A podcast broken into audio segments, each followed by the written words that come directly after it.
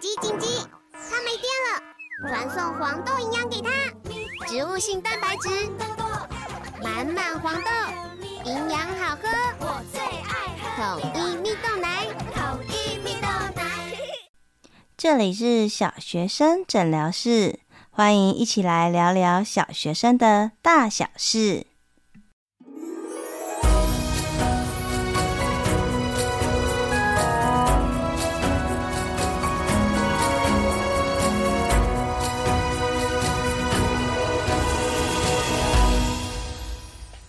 Hello，Hello，我是怡晨，欢迎大家再次回到小学生诊疗室。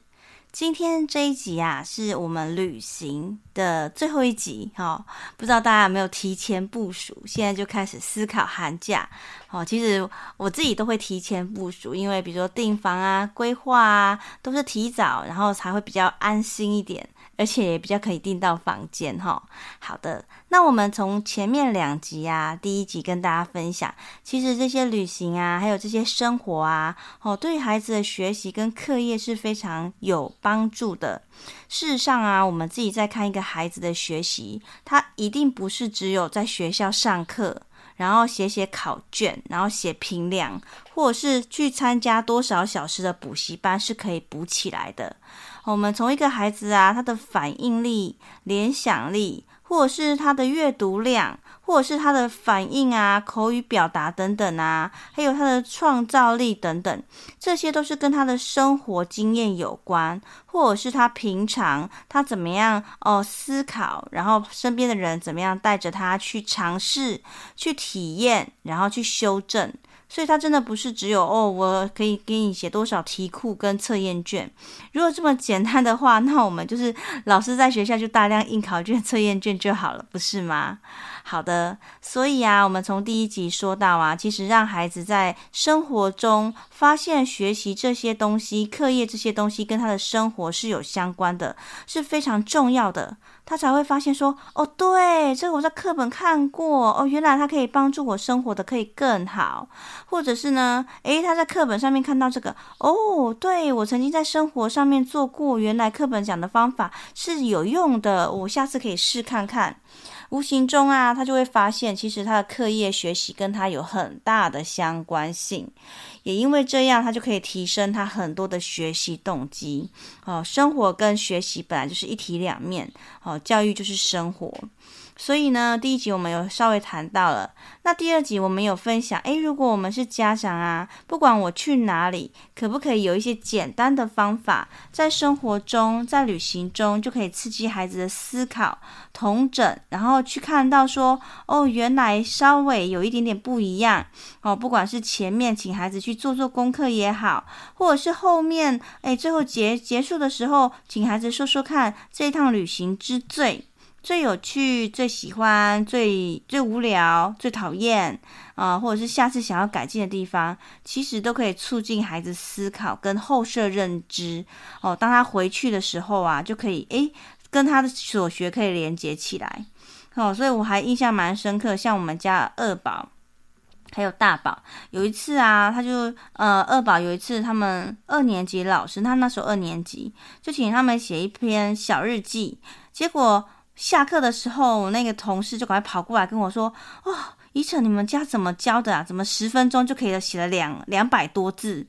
其实没有其他。”就特别的原因诶，就是当我们在回程的时候啊，我那时候是请小宝，就请他说说看啊，我们今天到哪里呀？然后做了哪些事情啊？怎么做啊？你喜不喜欢啊？那二宝就在旁边听，那他就无形中也跟着吸收，所以他很快可以诶有输入，然后有输出，所以对他来说写那一篇小日记对他来讲就非常的简单，而且他习惯这样写作模式。那这些东西是比如说我带他去补习作文就可以学得来的吗？其实不然呢，因为很多深刻的体验，还有里面的材料，或者是他后面呃对他自己本身的意义来说，很多东西都是需要他实际经过体验过，然后经由时间发酵，产生意义或产生他的后设认知跟想法，他才可以倒出来，才可以输出的出来。好，所以这边其实在。孩子生活中给予大量的体验跟互动，其实是课业很基础的能力，比去补习，甚至有时候真的有时候补作文，如果他没有这个经验，他怎么可以写得出来？他每天就是三点一线嘛，哈，学校家里安心班，学校家里补习班，这样他其实真的没有这些这些体验呢。哦，好，那我们这边可以稍微分享一下，就是这一集啊，我们就可以诶更具体哦，我知道大方向了。那我现在寒假快要到了，孩子下学期课程快要开始了，诶，我有没有可以更具体、更缩小范围的一些方向哦，可以帮助我们更聚焦，可以知道说，诶，可能孩子到哪边，诶，下学期马上就可以用得到哦。你看多贴心，都帮大家准备好了。好，那我们现在稍微先分科，稍微说。说一下，那等一下会按照年龄年年级来慢慢说，所以这一集真的含金量很高，请大家务必要带笔哦，或者是多听几次，然后赶快分享给同班同学，也许就可以变成一个小班友啊，或者是呃有同样呃小家里有学小学生的家长们。好，那我们先根据分科哈。好，其实啊，像语文科很简单，就是说读听写作嘛。所以出门呢，诶，你可以请他先打打电话啊，啊，问路啊，问呃服务台呀、啊，或者是导览阿姨呀、啊，导览伯伯啊，哦，或者是交流啊，或者请他去跟着你看着订房啊，都是很好的那一些对话经验。那比如说像导览，我们上次有说到，请孩子去问看看，诶，我们第一次来呀、请问什么东西一定要看的？哦，那在过程中就是呃，让他看着家长去问问题，怎么问问题，怎么追问，听不懂的话，怎么样有礼貌的问人家？哦，这些就是说话最好的练习。哈、哦，那另外的话，比如说像写啊，那如果说寒假作业没有写作文、写游记这一项，对孩子来讲，他可能会觉得，哦，那我不要写。了，对不对？好，所以可是其实事实上，我们家长可以怎么样？我们可以给他平板或手机，请他用比如说语音输入的方式，然后把文章就是呃说下来，然后寄给比如说呃比较远地方的亲戚，让他知道我们这一趟的旅行。我觉得这也是很不错的。或者是你直接就是拿起那个手机起来录影，诶，来了，你说一段我们这一次去哪里玩，这也是一个很好的口述作文的练习。好，所以不一定。要用写的，因为对孩子来讲，写字真的是笔画还蛮多的哦。尤其有些孩子他可能对写字如果有恐惧的话，我觉得用说的或者是语音输入，真的都是很棒的方法。好，那或者是用照片啊，把它做成一个简报啊，开学的时候跟大家分享啊，好，或是做成小书啊，这些都是很棒的。那比如说像孩子出门，我就会习惯他们带个小册子，因为很多地方它其实是会有导览折页，剪剪贴贴，就是当天晚上可能回旅馆饭店的时候，有时候会有一些空白时间，就剪剪贴贴，然后盖盖印章，然后在旁边就写说这是哪里，这是哪里，就是一个很好的记录哦。那也有练习到写。好，所以这是语文的部分。那数学就更多啦、小虫，诶，我们住宿多少钱？然后吃饭多少钱？哦，比如说三年级以上，我们就可以请他担任记账的角色，让他看看，哇，原来我们这一趟旅行要花这么多钱哦。好，那如果再大一点，五六年级，我们就可以请他用 Google 地图看看我们这一趟旅行，诶，走了多少公里。哦，那可能是诶，判别一下这个公里数大概是多长哦。那时间规划，我们可能先到哪一个点？哦，花了多少时间？预计要可能要花多少时间？那买东西哈、哦，买食材啊，或者是买纪念品啊，哦，那他可能有时候会有优惠嘛，比如说什么呃三包可以折五十，诶，那就可以请他当场可以算出一个对我们家就是分量最适合，但价钱也是最划算的方法，哦，这个也是。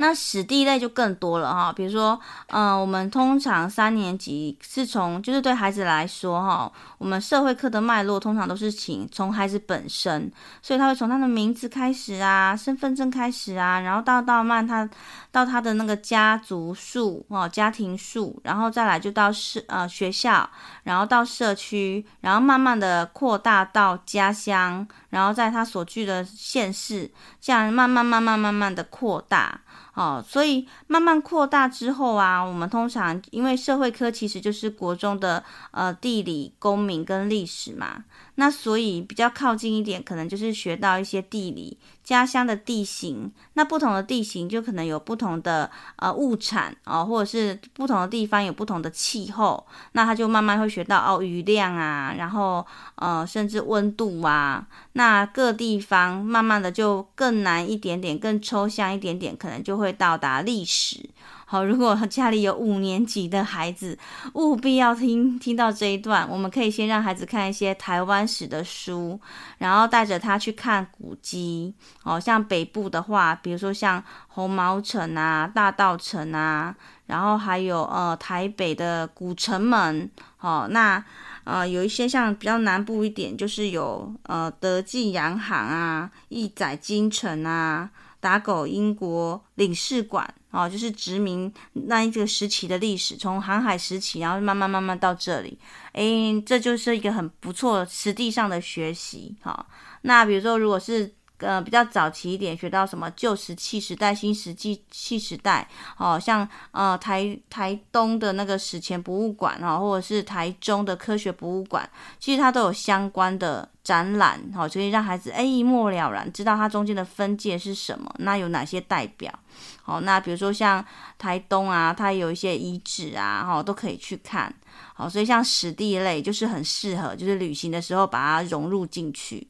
那大自然方面也是哦，那大自然都北中南都有科，呃，北部是呃科教馆，中部是科自然科学博物馆，南部是科工馆哦，它里面就有很多相对应各个呃单元的设施。那如果诶不用说特别去啦，因为那个车程实在是太远了。比如说你可以就近哦，然后找一个馆，然后配合孩子的那些呃单元，然后深入去看，深入去学。哦，都非常非常的推荐。那比如说，对于比较小的孩子来讲啊，比如像果园啊，哦，牧场啊，农庄啊。哦，大自然像是河流啊，哦，或者是山呐，啊，哦，你看像讲到河流，诶，我却发现我们虽然就是是岛岛屿，可是很多孩子对于那个河流的概念其实非常薄弱，诶，比如说像数学，诶，他就有一题说，诶，浊水溪它全长是一百一百多多少，然后后面写个单位。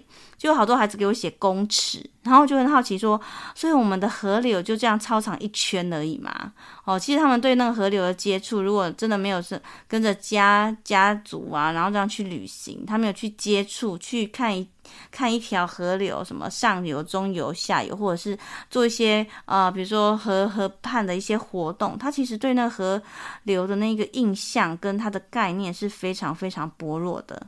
那美术艺术类的就非常多嘛，哈，比如说像故宫啊、美术馆啊，或者是画家故居啊。那音乐的话，像音乐厅，哦，那其实我最欣赏音乐艺术表演，其实它它要价其实不会很贵，因为比如说我们可以买比较便宜的票，让孩子去体验，甚至于比如说像呃一些美术馆，它都有免费的导览。等等的哈，或者是像呃台南有那个儿童美术馆，它就是比较贴近孩子的，诶，让他可以实际去做哦。原来这样小小的发挥创意，就是离美感是非常非常近的。OK 哈，所以这是一个大方向，那大家不妨可以就是尝试看看。那这里呀、我要首先就是我们就从一年级到六年级去分享。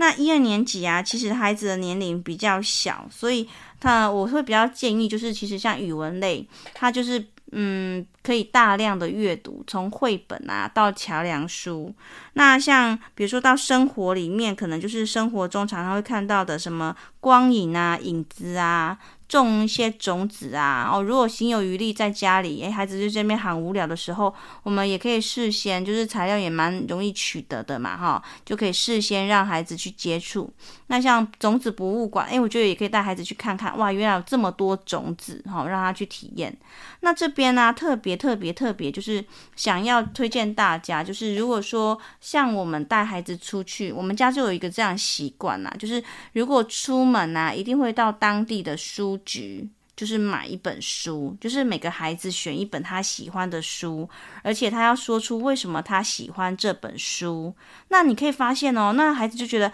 诶，我选到这本书，这本是属我属于我拥有的书，所以我要很珍惜。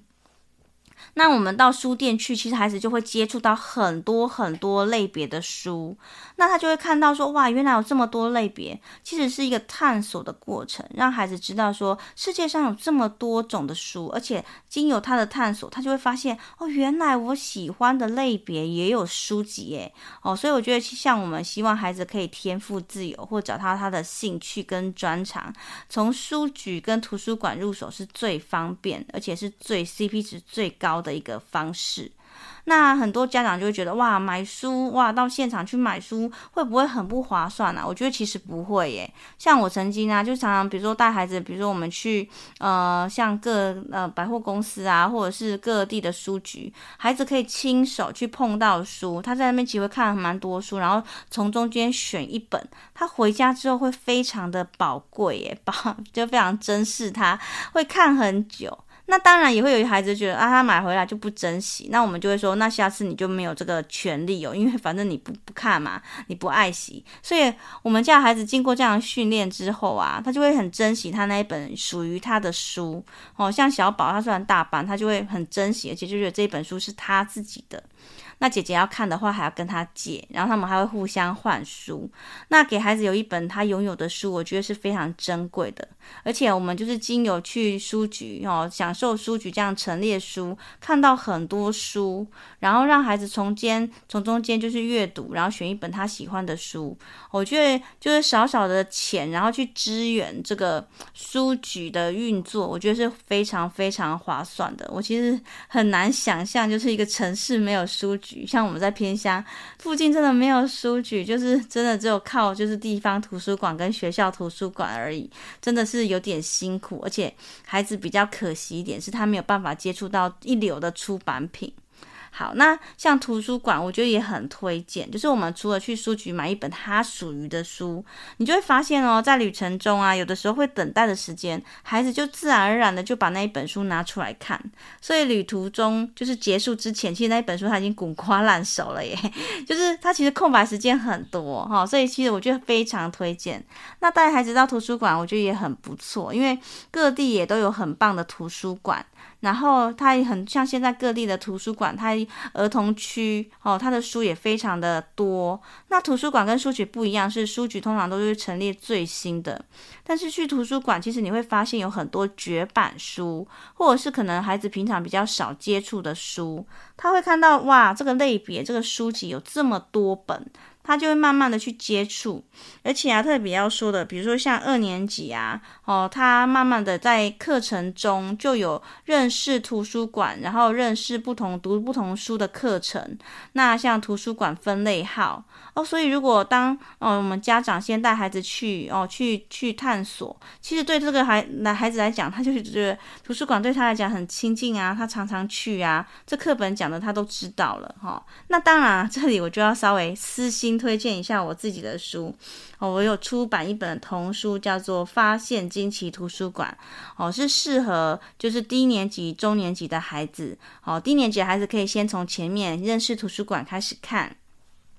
那慢慢的，你可以看到后面呐、啊，诶，怎么样？就是从图书馆里面找到一本喜欢的书，那从这本书怎么样用书去找书，找到更多你喜欢的书，变成一个主题探索。那到最后是，诶，怎么样利用书来解决我们学习上的困难？哦，大家不妨就是寒假的时候就带着这一本书，然后到各地的图书馆去参观。哦，像呃中部有国之图，哦，像北部有北投图书馆，哦，都非常非常的推荐大家。它就是很多特色图书馆，甚至是绿建筑等等等。那你可以带着这一本书，然后诶一边一边带着孩子，然后一边去探索。哦，那千万不要忘记，就是到不同县市图书馆，甚至可以直接就是办一个借书证。哦，因为回来就可以使用电子书的资源，哇，我们就可以在家里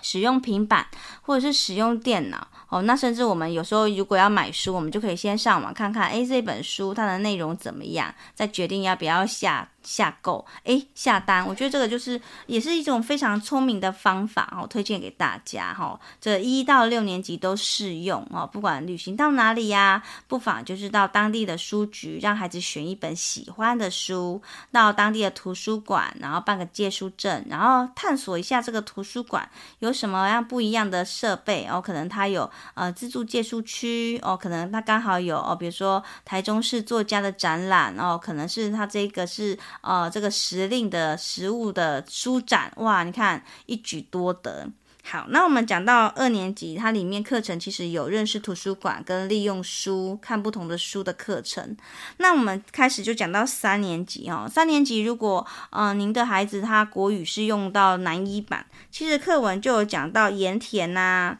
绿岛浮潜呐、三峡老街冉冉呐，哦，或者是后丰铁马道。哦，所以这边哦，当然不是说你就是刻意，就是寒假的时候故特意就是花哦大钱啊，然后山水跋涉到那边。哦，是说建议，诶，如果刚好我们就是到这个附近，也许我们就可以进行一个小旅行。那等到下学期孩子在上到这些课程的时候，就啊，这个我来过，那他就可能会去看到哦，原来人家是可以这样形容的。那我那时候的经验跟他有什么不一样？可以让他在课程课业要学习当中可以。更深刻，哦，也更有共鸣。那再来三年级啊，自然科可能很多都是种菜呀、啊、温度啊、天气呀、哦，有一些版本哦，可能会有呃动物啊，还有厨房里面的一些变化，哦，所以这边的话也不妨就是让孩子带着什么天气的书，哎，我们旅行到哪里就看看那边的天气来做结合。那如果是呃是翰林版的话，就会讲到淡水河，还有鹿谷茶园，还有月世界。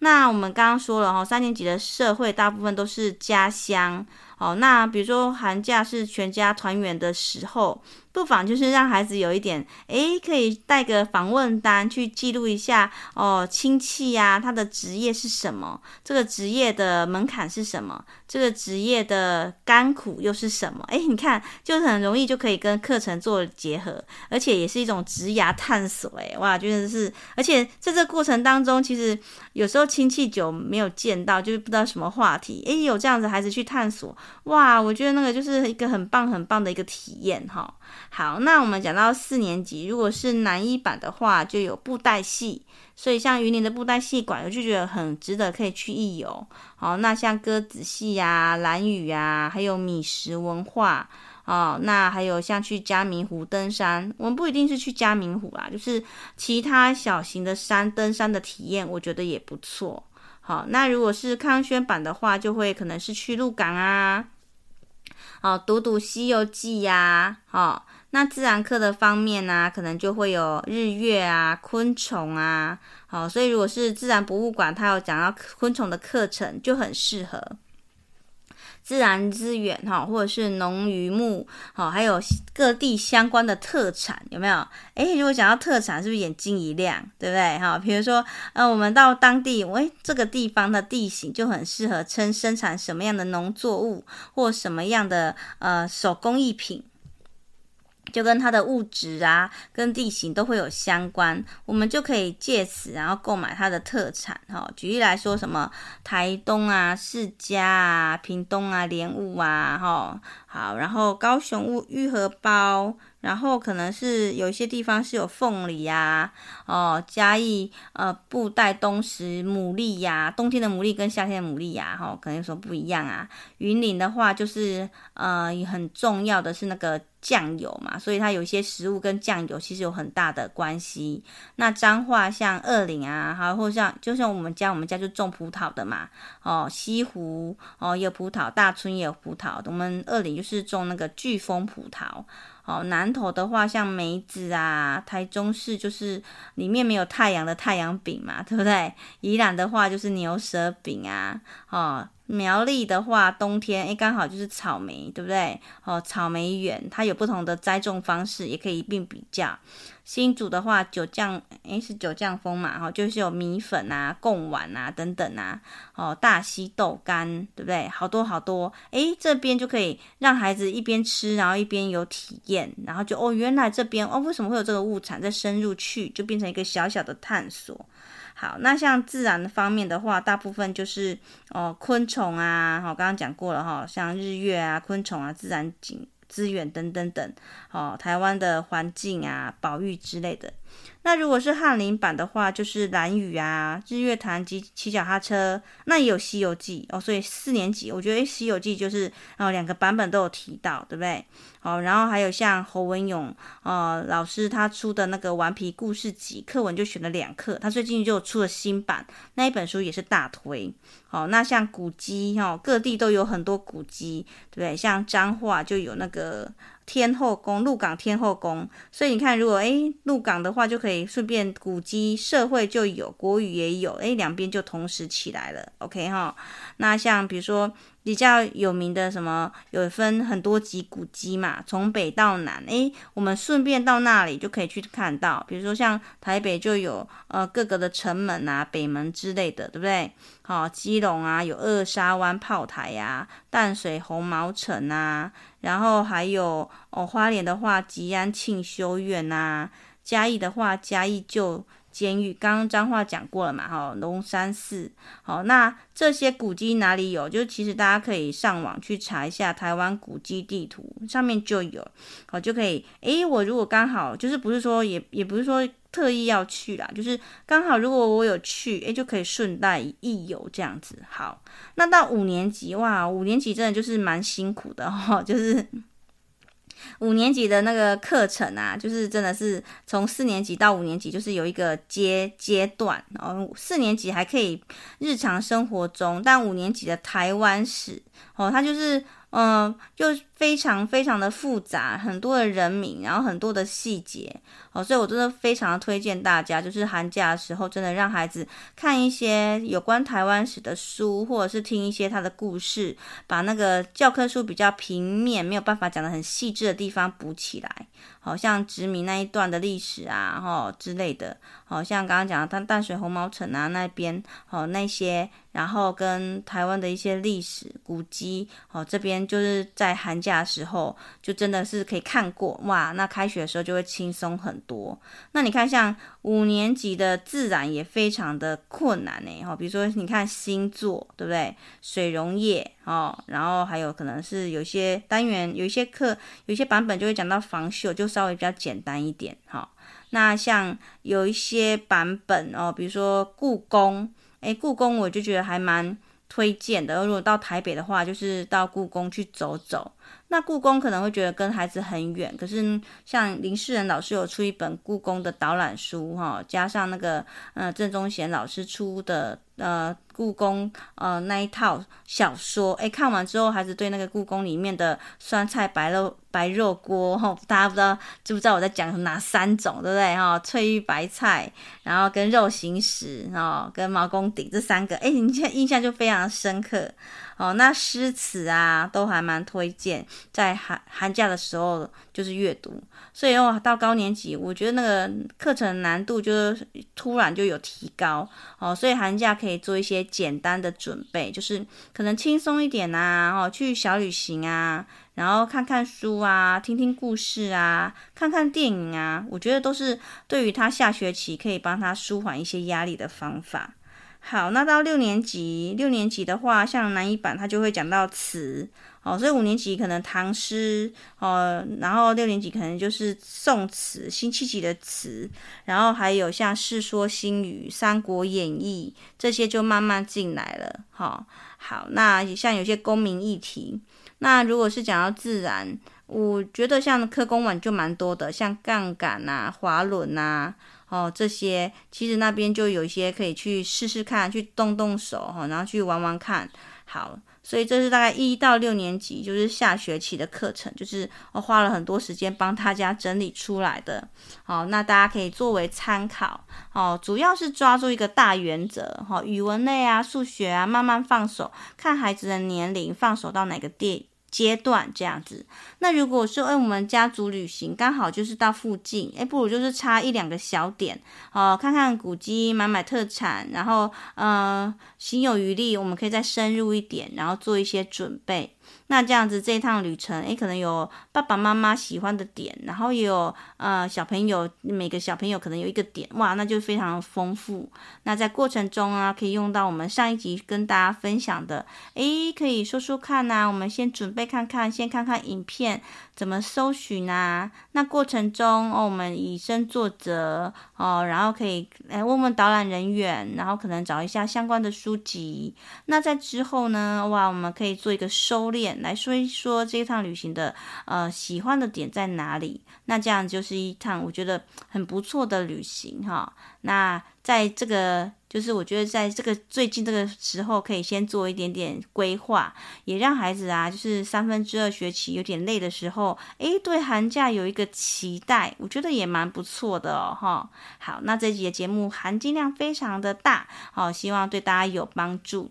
那很感谢很多朋友，就是都有小额赞助，哦，只是有些小。呃，有些听众朋友，我觉得实在是太客气了。比如说，我就有收到一个呃听众哦，他就说谢谢老师的付出，很小的金额不好意思留名哦，我觉得很可惜诶，因为我很想要就是在节目里面感谢大家。虽然我觉得我觉得金额大小就是我觉得是另外就是不是很重要，但是我觉得就是我有收到这大家给我的那个回馈啊，然后跟那个支持啊，然后就会让我觉得很感动。然后很谢谢大家。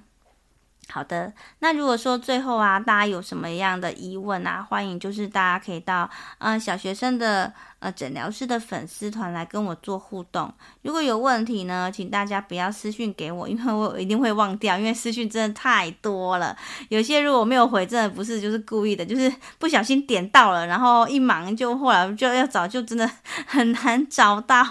哦。所以大家请大家有问题务必帮我写在小学生诊疗室置顶文的那个呃许愿池，然后或者是资讯栏下面也有许愿池。好，那如果大家觉得这节目对大家有帮助我觉得这一集对我自己蛮有帮助的啦，哈，好，也欢迎大家就是留言哈，不管是 Apple Podcast 啊，或者是就是呃留言区留言给我知道。那如果可以的话呢，小额赞助也会鼓励我，让这个节目可以做得更好、更精致。那我们今天的节目就到这里喽，祝福大家有一个美好的假期，好，拜拜。